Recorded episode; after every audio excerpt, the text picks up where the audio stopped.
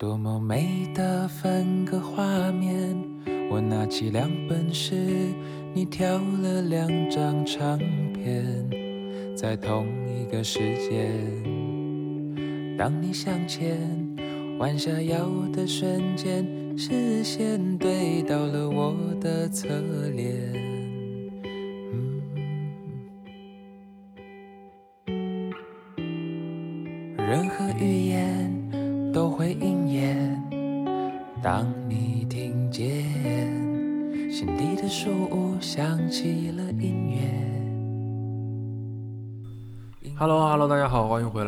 正在收听呵呵电台，我是 Pamer。首先，肯定还是要跟大家道个歉嘛，就是因为我们电台更新的时间又延迟了。现在是二零二一年的六月，然后，呃，虽然我知道呵呵电台大概没有太多它独立的听众，就是只 focus 在这个节目上的听众，大部分的听众都是我的现实生活中的朋友和我的网络的上的一些朋友。但是还是要跟大家解释一下，就是这段时间我去干了什么，为什么没有按计划去更新呵呵电台。嗯，其实之前在填那个 podcast 的页面的时候，它会有一个选项告是让我告诉听众，嗯，这个节目大概多久更一期？我当时选的是每月更一期，还是每月每两月更一期？但其实为什么后来被搁置了呢？因为这段时间我一个学期的开始又结束了，就是从上一期节目更新之后开始了一个学期，然后这个学期又结束了。这个学期我在学习。呃，然后还有包括，其实这一段时间做了一些其他新的尝试，比如说，呃，你可以在我的微博和我的哔哩哔哩去收看的，呃，一个视频播客《Time to Know 知识》，然后这个系列会继续做下去，也是一个新的一个我想表达自己观点的一个渠道和方式吧。然后还有就是我在写的公众号啊，包括音乐啊，包括视频作品，其实也都一直在陆陆续续的更新在不同的平台上，你可以看到。包括我过了我的二十岁生日，然后呢，在这个过程中，其实还收获了挺多，呃，当时我意想不到的。所以其实，其实当你点进来这期节目看到这个标题的时候，你大概已经知道我们今天要聊些什么了。那这个 topic 为什么我没有继续做下去呢？其实就是因为在当时二月，可能可能几月份啊，可能上一期节目更新之后。我有想说下一期节目聊点什么呢？那想把我自己的一个可能很多人都不知道的身份去分享给大家。那其实现实中的朋友们是知道我这个身份的，就是辩手。那很多网络上的朋友们可能他们更关注我可能拍照啊或者其他的一些东西。嗯，其实大多数人不太知道我是一个辩手这件事情。那其实作为一个辩手呢？本来我们的第三期节目是想跟大家聊一聊，就是我是如何成为一个辩手的，包括我的一些辩论故事。但是在准备第三期，甚至我第三期都已经录了大概二十分钟的素材之后呢，突然接到了一个比较意义重大的任务。OK，就是在二零二零年的结尾和二零二一年的开头，我去做了一个，呃，对我来说，整个二十岁之前也比较有意义的一件事情，就是我以辩手的身份去访谈了。黄志忠老师，这个大家都知道，是一位非常优秀的辩手，一位艺人，然后在很多电视节目上也去表达自己的观点，这个观点是被大多数人所追捧且接受的。那在访谈黄志忠老师的这个过程中，其实也是我第一次正式的参与这种，比如说怎么说大场的节目的录制吧，也是爱奇艺的一个奇葩说的一个衍生综艺，然后去录制，去作为高校辩手去访谈，这也是我人生中少有的几次这样的经历。还有，在今年的这个阶段内，我的身份也发生了一点点转变，就是我现在的身份是，呃，香港教育大学普通话辩论队的队长，下一个庄期内的队长。所以，其实这段时间对于辩论这件事情，我也在发生很多新的思考，包括其实还有一件发生的事情，就是我，呃，和我的朋友们和我们队伍里的一些前辈们、学长姐们一起带领我们学校的辩论队在。二零二一年的这个全港十角杯新生联赛中拿到了冠军的这个奖项，那我也觉得这些东西其实是对我讲我辩论经历和分享关于辩论的故事的一些，也算是一些近期取得的一些小小的成就吧。那其实一直在犹豫该不该把这一段经历去去重新梳理一下跟大家分享。所以其实你在这期节目中会听到，呃，大部分的时间我会交给呃我和黄志忠老师的访谈。这个是当时我在录制节目的时候自己录的一些素材，然后我把它经过剪辑。其实大家也都知道，很多节目的那个剪辑是，嗯，就是很多东西是他想让你说，你就你就能说；他不想让你说，你就不可以说的这样的过程。所以其实也做了一些小的加工，但是其实里面也挺真实的还原了我们当时录节目的一些呃状况。如果你觉得我做的东西还蛮酷的话，你可以订阅我的播客，然后我后面会继续更新。那我们就先把时间交给我在二零二一年初和黄志忠老师进行了这个访谈。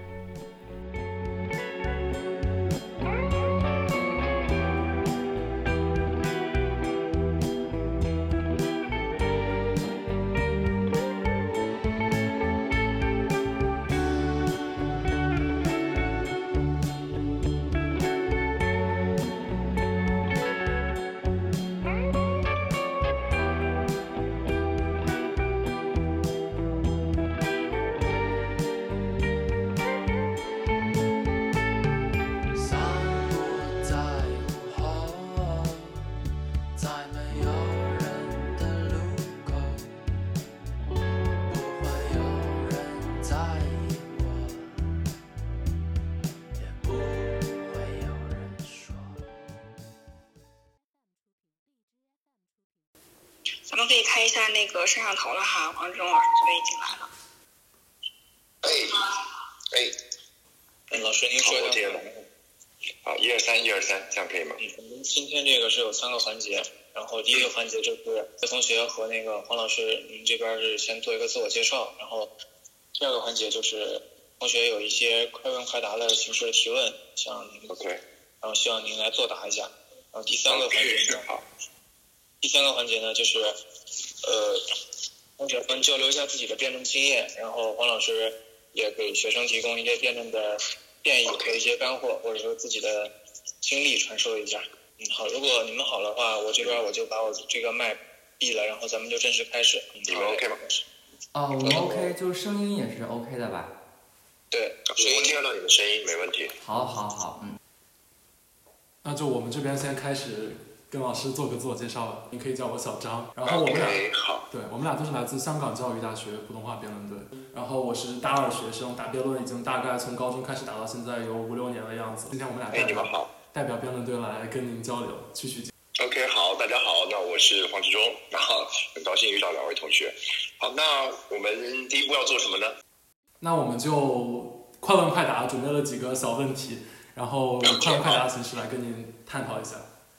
呃，好的，那第一个问题其实就是，呃，像我们在打辩论的过程中，经常会出现这样的情况，就是也是困扰我们很很久的一个问题，就是，呃，比如说，如果打一道辩题，我作为这道题的正方，我赢了，但是在现实中，我们可以看到很多人，大部分人选择的处理模式是反方的处理模式，那这时候我们就会心里产生一种疑问，就是说，那我们探讨这个题的意义在哪里呢？或者说，辩论和现实的意义它是脱节的吗？所以这个困惑就想请您帮我们解答一下。呃，如果要我比较简单回答这个问题，我会说，辩论主要的目的是让你练习对这个题目的思考。啊，那至于你真实生活中你面对的情况，一定比这个辩题来的复杂的多。啊，所以它并不一定要去指导你的生活一定要怎么做。啊，就像是你在学校里头答数学题的时候，在现实生活中并不会有一个水缸是一边注水一边漏水的。啊，它主要是目的是要练习。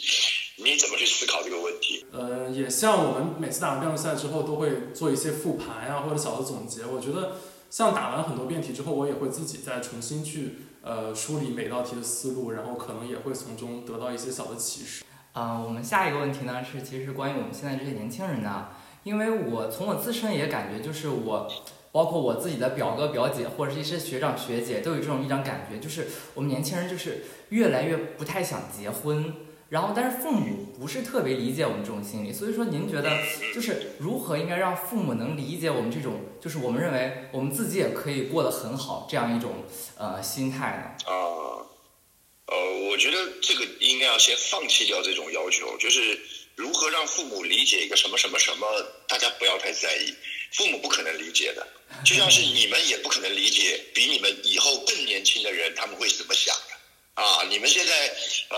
我们为什么现在年轻人不太想结婚的原因，其中一个是因为我们现在的生活太多姿多彩了，你懂吗？如果我们早放个二三十年的那个年代里头，生活中没有什么乐趣，没有互联网。对不对？没有漫，没有什么这个什么那么多的呃漫画、电视、影集，没有那么多丰富多彩的事物，也没有奇葩说，对不对？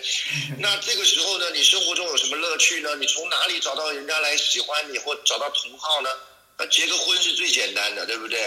那现在我们生活中，你要要有生活的安全的保障、娱乐的来源啊，互相的慰藉啊，你有太多超出婚姻之外的管道可以得到这些的。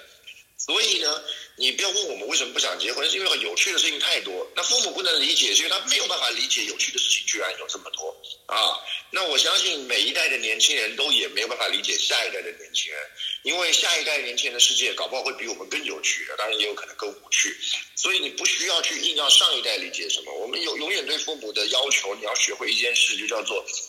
就叫做阳奉阴违啊，就是你你听他讲就好好好好好，然后呢该怎么做你就照自己做就可以了，对。对，其实我特别刚刚刚刚提，对我来说特别有感触，就是因为我们其实是学社会科学的嘛，那我们其实，在学习生活中也会遇到很多，就包括在学性别问题啊，包括在学一些社会呃流行文化的时候，也会遇到很多，就是对于现在当代人的婚姻观、恋爱观的探讨。所以觉得黄老师刚刚说的，其实和我们年轻人的想法其实是类似的，就是当一种文化如果呃它所处的背景或者它的情境不一样的话，我们是没有办法苛求上代人。去理解这样的一个代际差异。的，对，是，对，所以好，那我们下一个问题，呃，其实下一个问题，呃，我觉得也是在这些年，特别是今年吧，可能探讨比较强烈的一个问题。我也在呃奇葩说第七季看到有辩手讨论相关的内容，就是现在非常热的词叫内卷，这样一个词，其实呃，我查了一些资料，我发现它是一个呃，其实比较时间久远的一个学术概念。但是在这些年之后又被大家拿出来讨论，特别是在网络上，可能更多的指的是一些学生群体啊，或者呃工作群体发生在各个竞争竞争环境中的一些非理性的内部竞争，或者说一些被自愿化的竞争。呃，那网络上有很多人在探讨说，呃，去指责那些反对内卷的人，说他们呃认为内卷不好，就是因为自己是这个竞争中的呃下层的呃一些群体，或者说他们就是竞争不过的那些人。那您认为这样的声音是对的吗？或者说我们该如何反驳这样的一种观点呢？首先，我觉得是“内卷”这个这个词，其实它跟它现在我们要用的意思其实是不太一样的啊。那无所谓，反正呃，一个社会内部竞争的过程永远都是热点，只是我们每一隔一段时间就要找一个新的词来去形容这件事儿。嗯，我认为是这样子。任何一件事情，他说我抨击这件事情，你说因为我是失败者。啊，这不是挺合理的一件事吗？正因为我是失败者，理解在这里头失败有多么痛苦，所以我能够做的其中一个贡献就是去抨击这件事情，这非常合理啊！你想想看，如果我们今天要去检讨高考是不是带给学生太大的压力，那这篇文章很难是一个由高考当中考得特别好的同学来写的吧？对不对？因为他感受不到中间的压力嘛，对不对？那正是因为我考得不好。我知道这个压力有多么痛苦，我知道这个竞争有多么不人性，所以我才写写文章来批判这件事情，这不特别重要吗？成功的人你享受果实，失败的人提供批判。那任何一件事情，如果完全没有人批判，他就会走得太过于极端，对不对？那如果任何事情，因为所以有人批判是很正常的，那并不代表说这个批判的东西你一定要成功的人才能批判他，没有这种事情。每一个去批判他的人，失败的那是失败人的特权，你知道吗？失败者的特权就是我有权利去批判这件事情，因为我从中我没有得到优势，所以我看得出来失败的人会有什么样的惨烈的代价跟后果。那你赢了，你是幸存者，也许你对于这个游戏规则啊，就是就是喜欢或不喜欢，可是无论哪一种，你都看不到失败的人有多惨啊！就算你能看到，你也不能感同身受。所以我认为这个世界上都是这样的。你不管是我们讨论，呃，这个求职的竞争、求学的竞争啊，做创业的竞争，每一种竞争，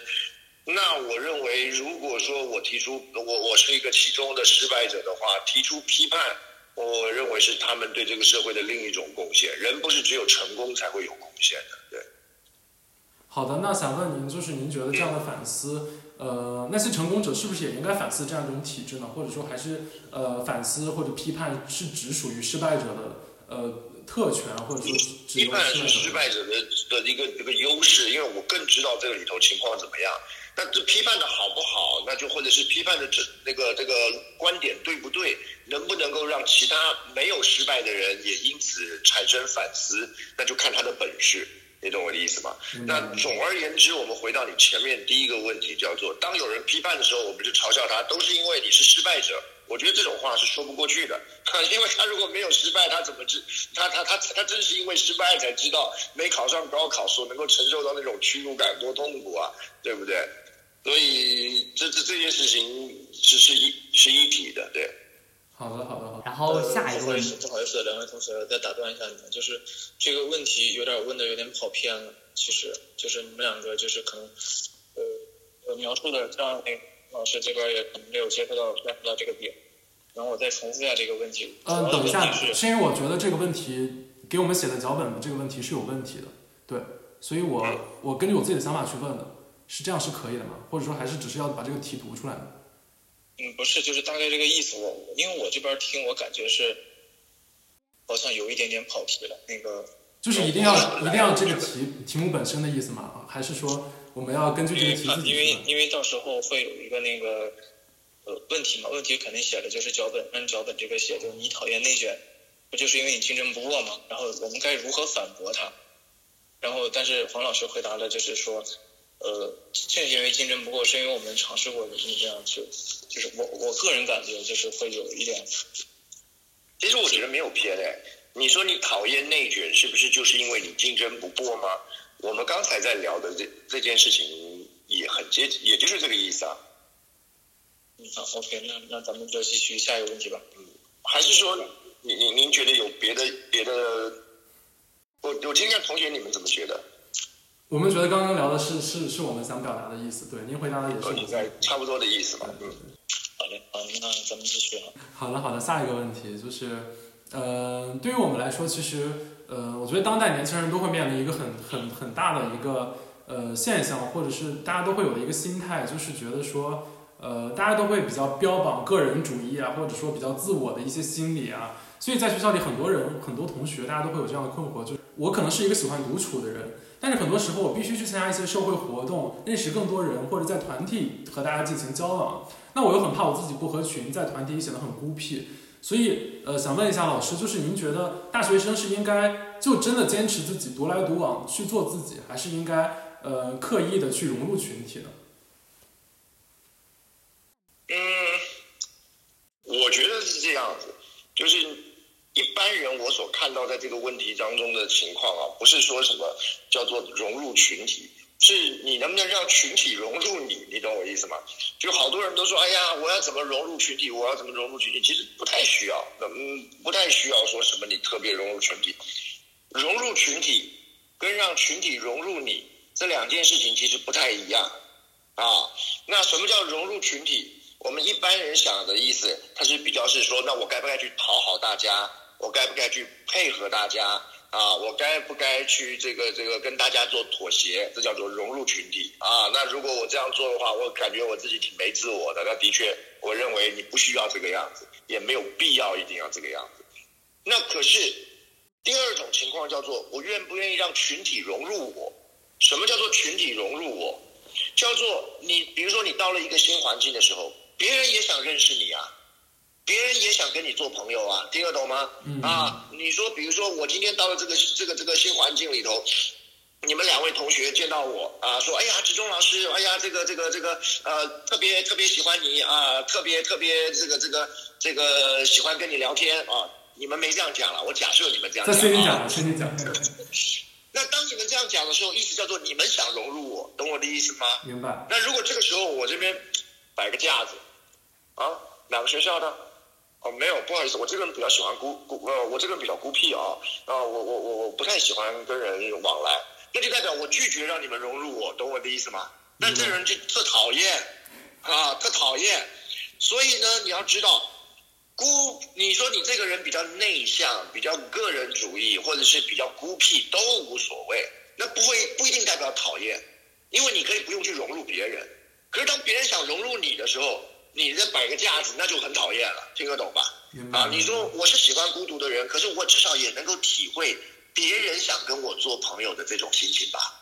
我不去特别想跟别人做朋友，可是别人想跟我做朋友的时候，我也得要在那一刻拿出你的善意，拿出你的这个这这这个这个对态度啊，说哎呀，那好好好啊，不好意思啊，我平常比较不太爱聊天啊，那不晓得有嗯，如果有冷落你的地方，你希望你不要介意，你懂吗？在这个过程当中，我的意思就是，我告诉你我是什么样的人，我可能不会那么主动。可是当你愿意过来跟我聊天的时候呢，我不会拒你于千里之外，我会说我平常比较不那么主动是我的习惯，可是我不希望看到你失望，我也不想让你。呃，吃个闭门羹啊，给你碰个冷钉子，因为没必要，因为我们本质上大家都应该是善良的，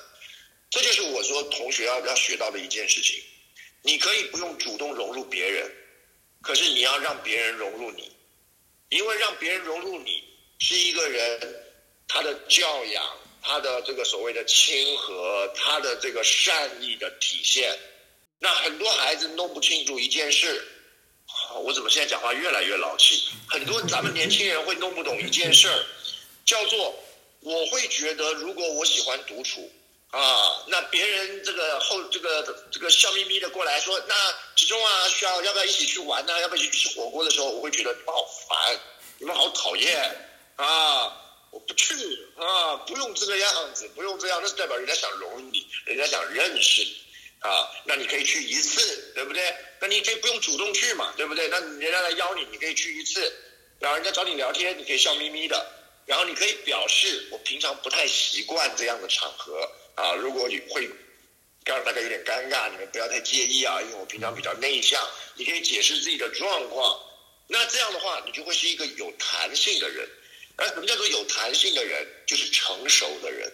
你懂吗？如果认为自己不想融入别人。也不想被人融入啊，就是有一个独，就只有一个标准，叫做我不接触，那就叫做僵硬的人。那僵硬的人的特色就是什么？就是个不成熟的人。所以你你你刚刚前面讲的，我完全接受。现在很多年轻人愿意做自己，这是一件好事啊。我们都喜欢保持个人的特色，不要让自己不舒服，这是一件好事。可是这完全不代表着我们需要让别人失望、难过，不给别人。呃，这个任何的这个善意，我觉得这是两回事，这是两回事。人家邀你，你可以去一次；人家人家不邀你，你也不想去，那可以不接触啊，都是这样，让群体融入你啊。所以这是我的看法。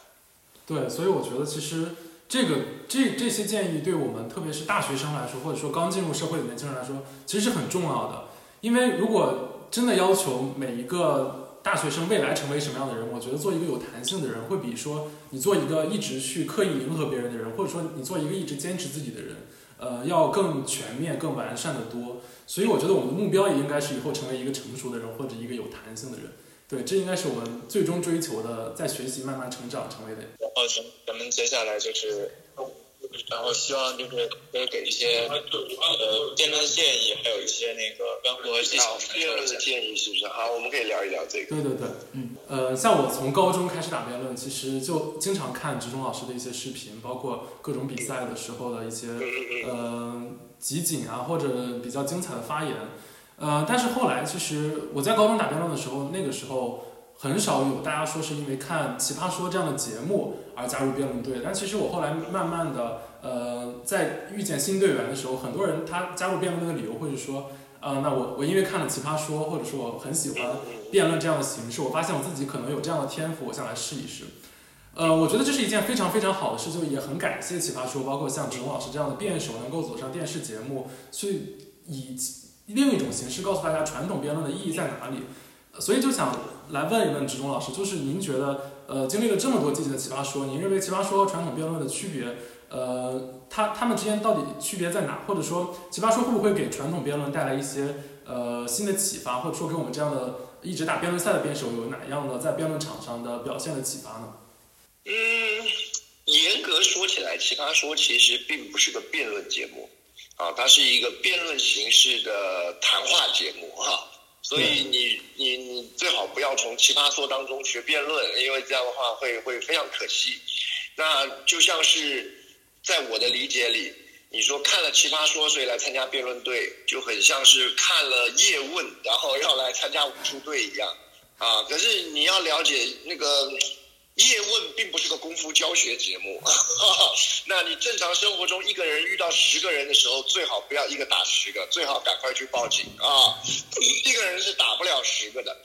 所以呢，我我叶问有好处，是因为大家红，所以呢，可能很多人会来学咏春啊。可是你要问我叶问跟咏咏就是跟真正的练习咏春有没有差别，我会一言难尽，因为差别太大了啊，太大了。啊，首首先那个角色是不会飞的啊，那所以，所以你要问我的话，我会说，大部分的人，如果你是因为奇葩说的人来接触辩论，那我只会把它当成一个开头啊。那你要相信，大部分你在奇葩说当中所享受到的那些有趣或娱乐性，在真正的辩论当中恐怕不会尝尝到。可是不代表这辩论无趣，而是因为辩论会提供给你另一种。你在奇葩说当中看不到的乐趣啊，那种逻辑的推理的乐趣，那种啊针对一个问题越挖越深的乐趣啊，那个在奇葩说里反而是看不到。嗯，糖果它有一层糖衣啊，那辩论的话会是希望里面玩意儿它有一些东西，不是只是吃糖而已。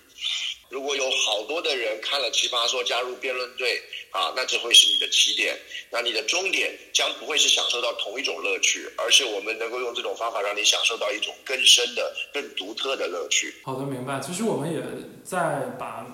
呃新队员在训练的过程中啊，包括在跟他们讲很多辩论的知识的过程中，也在慢慢的改变他们这种。可能他们一开始真的就觉得说，那我站在场上，我就可以像在奇葩说一样去念一段稿子，或者说去发一段呃比较精彩的发言。但是他们可能更不注重的就是那些逻辑性啊或知识性的东西。呃，包括一代一代的学长学姐在训练新队员的过程中，也都有这样的一个困惑，就是可能招进来的时候大家都是兴致勃勃，然后呃都有很很高昂的兴趣、很高昂的斗志去准备每一场比赛。可能在准备一场一场比赛的过程中，包括在一次一次的失败中，可能他们的对辩论的兴趣会变得越来越少，甚至会有人觉得说，呃，我觉得我我我我想想象中的辩论不是这个样子的，那我就可能真的不适合走这样这样一条路。那您觉得我们在对您觉得我们在训练新队员的过程中，呃，怎样解决这样的问题呢？是培养他们的兴趣，还是就只是呃教给他们更多的能力和技巧？上它不是个问题啊！你们要放轻松一点，它就跟健身房是一样的。健身房每个人都游泳健身了解一下，游泳健身了解一下，他大概一个健身房，他会招收到一百个会员，然后呢，一百个会员再来来个三四次以后，大概有百分之六十的人之后就不会来了。哈，他报了报了健身房的会员之后，大概来了四五次就太累了，他就不来了。最后能持续每周每天都来健身房的，啊，百无其一啊！你懂吗？百无其一，所以人家说开健身中心基本上是个赌博业啊 就就是就是我赌你最后不会来哈，所以我收的费用很便宜，因为我赌你最后不会来，你那些钱全部就就就就就就当我赚的，你如果天天来我就亏了啊，所以辩论活动是一样的，任何一个活动你都说那我怎么样让他他们说他们多打几场比赛之后兴趣慢慢消失，这是正常现象。而这也就是辩论队的特色啊！辩论队是那种我发觉 OK，这的确是我能够从中得到乐趣的活动，这的确是我能够从中得到乐趣的行为，于是他就会留下来。所以我告诉你，这个东西很像什么，知道吗？就是人家开重庆火锅店，嗯，重庆火锅店，比如说它很辣，吃不惯辣的人不会来吃，又加了牛油。所以怕胖的人不来吃，结果老板想，我居然会流失这么多客户，太可惜了。不如我想办法增加他们的兴趣，好不好？我做一个不要加牛油的重庆火锅，我做个不那么辣的重庆火锅，搞不好那些人就会来吃了。我跟你讲，你只要这么一做，那些人来不来吃我不知道。喜欢吃重庆火锅的人肯定不来吃了啊，对不对？你说我辩论队，我要不要讨好大家，让我变得比较有趣、比较轻松活泼啊？那是每个人的选择。这就跟一个老板要不要把他的重庆火锅或四川四川担担面啊做的迎合更大众一点的口味，你一定看过这种老板吧？对不对？我我要做一个什么什么什么的的时候，我更迎合大家一点。你们想，你们为什么会待在这里辩论队这么久？一定是辩论队当中有一个很核心的乐趣，这个乐趣在别的地方一定拿不到，只有在这个地方拿得到。而这个乐趣，只要一尝了，一上瘾的人再也走不掉，这就是它的特色。你懂吗？所以重庆火锅就要做最道地的重庆火锅，让喜欢吃重庆火锅的人能够从重庆火锅当中得到乐趣。重庆火锅不辣，那跟潮汕火锅有什么差别？如果你喜爱辩论，你要你要有一点对辩论的乐趣的自信感，就是这个辩论的乐趣，也许不是每个人都能享受，可是享受到的人，他很难忘怀。如果你们各历届的学长姐都有问这个这个困惑，代表你们历届的学长姐在经营重庆火锅店的时候，对不对？都遇到过同样的挑战，叫做我在香港开一个重庆火锅店，要不要配合一下香港的 啊口味啊？比如说加点咖喱呀，对不对啊？涮点鱼蛋呐，对不对？啊，那那那那可能未必是对的，可以多大家做参考。明白明白，就其实就是，呃，像我们一直坚持辩论的这些人吧，我觉得大家其实都能从辩论中得到属于自己的那些满足感，或者说能够战胜那些所谓的困难或者很多人吃不了的苦的一些呃信念感去支撑我们。对，所以还就是想问一下您，就是有没有对一些我们像我们这样的年轻的辩手，包括可能还和辩论界差很远，正在努力的这些。呃，对辩论爱好的后辈有什么样的期望或者一些鼓励吗？嗯，我这些年来我的期望都是希望大家能够从中找到乐趣。啊，我自己在我选手的生涯里头，或是我在当教练的生涯里头，会非常在意胜负。那我也知道现在的同学，你们我现在跟你讲啥都没用。啊，现在也一定特别在意胜负啊，不然我们干嘛打辩论呢？对不对？啊，所以呢，我早年的时候，我最跟同学聊的时候，我最喜欢跟他聊的就是怎么打赢一场比赛啊。我跟我的学生、跟我的队友，我都在聊这个。然后这几年呢，我慢慢会比较在意的就是，因为我我你也知道嘛，从时间拉的长远以后，一切胜负都不重要，主要是你能不能从中得到乐趣。那或者是我比较功利一点啊，你能够从中得到什么，能够伴随你一生的能力啊。那其实你要问我想要跟他们说什么，我想讲这个，可是我完全知道我现在讲这个，他们一定听不进去。啊，他们一定强强孜孜念念的，还是我下一场比赛什么时候能赢，我什么时候拿最佳辩手。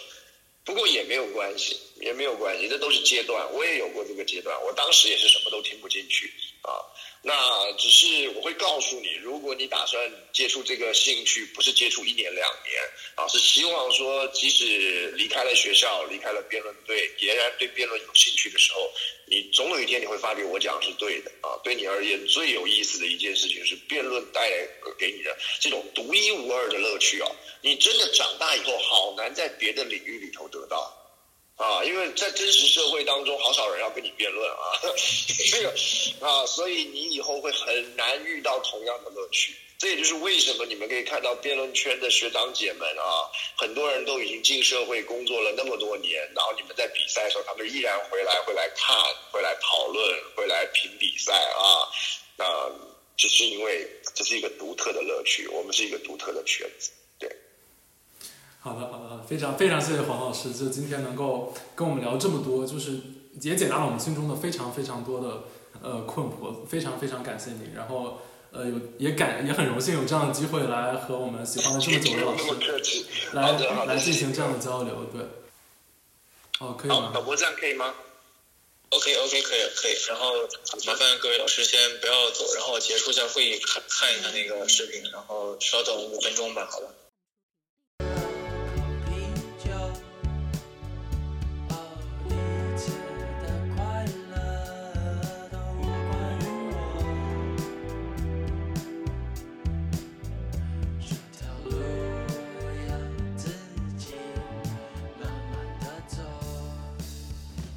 那这期节目的大概内容，大家已经在刚刚的音频中都听的差不多了。其实不知道你们听起来会不会觉得我个人非常紧张，然后，嗯，怎么说，表演的痕迹挺重的。其实我自己当在当场是当时的过程是挺尴尬的，但是还好还好，就是这毕竟是一个综艺节目嘛，然后还有很多东西都不是我们自己准备得到的，就所以说还是。被强行 Q 了几次台本上的流程，包括，呃，强行补录了很多次，呃，再加上确实老师人是蛮好的，然后一直在帮我们救场啊，然后也很理解我们，所以最后听起来可能没有特别尴尬吧。呃，所以其实我觉得，至于我们刚刚谈话的内容呢，我觉得虽然问题并不都是我自己准备的，但是我觉得，呃，其中有一些问题是蛮有意义的，就包括我们谈到辩论的价值这件事。嗯，作为一个不能说打了很多年的辩手，但也是一个很多年的辩论爱好者吧，我觉得这个事情。我见的越来越多，就是很多人说，一开始说我很喜欢辩论，或者说我想试一试辩论，然后来了之后又觉得，哎，他好像和我想象中的不太一样，然后又离开。我觉得这是很自然的现象，因为它不是一个辩论这件事情注定不是一个人人都喜欢、人人都喜爱，并且人人都热爱的一个一项怎么说一项技能或者一个领域。那包括你。如果进入一个正规的队伍去训练的话，它其实和你去训练任何，和你去训练体育项目，和你去训练其他别的技能，唱歌、跳舞、打电竞是一样的，就是你必须要训练，然后你必须要完成任务。那你不完成的话，其实你个人能力，你不能说我盲打，对吧？冲上去盲打，那你只能是一个娱乐级别的。如果你要站上所谓的比较正式的比赛的舞台或者辩论场的话，那你肯定是要进行训练的。所以，其实，在这个过程中，我觉得我很喜欢的那个比喻，就是说，我们像在开一家火锅店，你不能因为有众口难调的顾客去改变你这个店本身的特色。那你改变来改变去，其实你和别的店就没有任何区别了。嗯，所以我觉得，对于辩论这件事，目前为止，我并没有资格去讲太多我的人生感悟或者所谓的人生体验。但我之前做过一个一门课的 presentation，就是告诉同跟老师和同学讲讲关于你自己的故事。我就是讲的是辩论的故事。我觉得辩论这件事其实对我整个人改观还蛮大的，因为其实你仔细算的话，我从小坚持到现在的事情其实并不多，因为我是一个一直是挺三分钟热度的一个人，呃，做的好的领域也并不多。那辩论这件事可能是我为数不多的一个从小就。被大家觉得还算不错，并且一直做到现在，也有一些人认可的一个领域。那在这个领域内，其实这半年或者这一年来吧，我也在更多的意识到自己的不足。包括在带队员准备比赛之前，我也并没有觉得自己的辩论技巧好到哪里去，我也并没有觉得我对辩论这个事情有多么热爱。但是你一旦真正进入一个比较系统化、体系化的训练模式之后，你自己也会逼着自己去多学点东西出来，我觉得这是很重要的，就是，呃，想让自己去学一点新鲜的东西，学一点学院派的东西来帮助自己。那关于这期节目，关于辩论，其实我们就聊到这里。那至于辩论这个话题，我希望以后还有机会能跟大家分享。如果你喜欢的话，记得订阅我的频道。那我是 Palmer，我们下期呵呵电台再见，马上回来。